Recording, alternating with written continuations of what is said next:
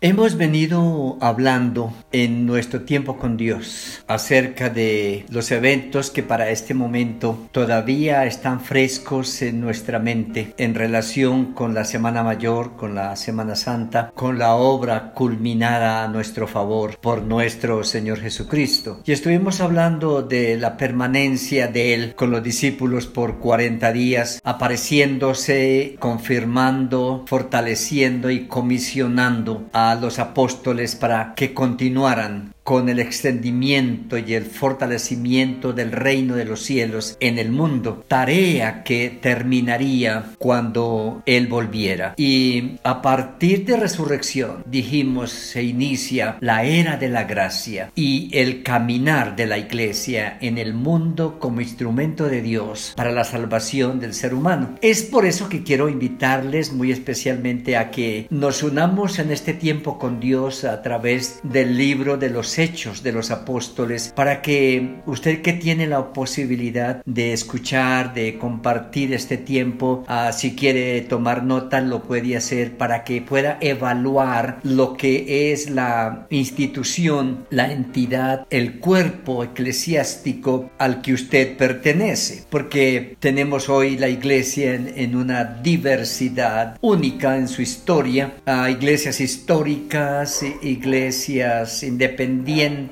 iglesias con nuevos movimientos neopentecostales, con movimientos de profetas, de apóstoles, movimientos religiopolíticos a nombre de la iglesia y a nombre de la cristiandad. Y muchos, pues de una o de otra manera, pertenecemos y participamos en alguno de estos grupos. Por lo que quiero es que miremos el fundamento escritural de la organización y el orden de la iglesia. Y para eso ah, Hechos nos da las pautas, los principios, la claridad de lo que es la iglesia como el cuerpo de Cristo. La iglesia como el cuerpo de Cristo. Lucas es el autor de su evangelio que lleva su nombre y el autor del libro de los Hechos. Un elemento importante que quiero que resaltemos en Hechos es que Lucas aparece como el gran comunicador social, como el periodista, como el secretario de actas del quehacer de la iglesia desde que el Señor de la iglesia, la cabeza de la iglesia y el corazón de la iglesia aparecen en escena en la historia humana. Por eso Lucas escribe su evangelio a, digamos, a los gentiles, a los griegos. Lucas es el único de los evangelistas que es gentil. Es un heleno realmente, eso es un griego. Y por eso uh, él en, su evangelio está hablando de, las cosas que ha oído, que ha conocido, para escrutar, para escudriñar, para investigar y poder tener claridad, ¿verdad? De lo que él quiere enseñarle a, a sus lectores, a sus seguidores. Por eso, escribiéndole a un amigo, él dice, ah, para, que, para, para que pueda entender, pueda tener claridad,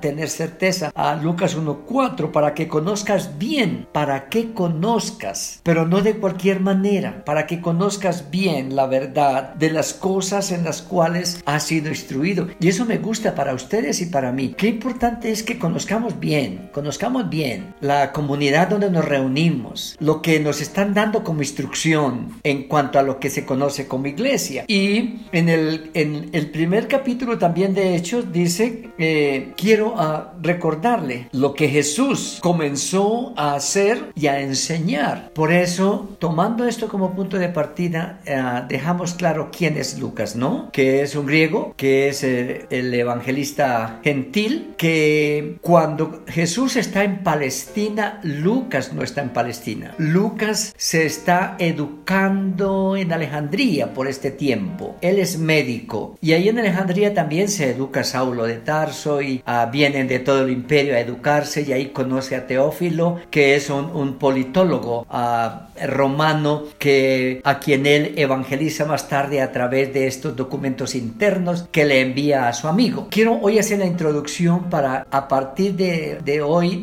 o de otro espacio después empezar ya eh, de una manera formal lo que queremos decir. Entonces tenemos claridad de que Lucas, ¿verdad? Se convierte en el investigador, acompaña todos los eventos de la iglesia, los investiga, mira todo el proceder de los apóstoles, la iglesia en Jerusalén, ah, y por allá en el capítulo 16 de Hechos, él cambia un poco la dirección y nos muestra cómo a partir de ahí él se vincula en este proceso del quehacer de la iglesia, acompañando a Pablo y a sus amigos en uno de los viajes misioneros. Y eh, comenzando prácticamente el libro de los Hechos, otro libro histórico, en ese libro él comienza a poner en orden todas las cosas de lo que es la iglesia del Señor. Él está hablando con claridad de lo que es la organización de la iglesia, de lo que es el orden de la iglesia para un correcto quehacer de la iglesia. Entonces, teniendo en mente eh, eso, podemos ver a Lucas como el secretario de los anales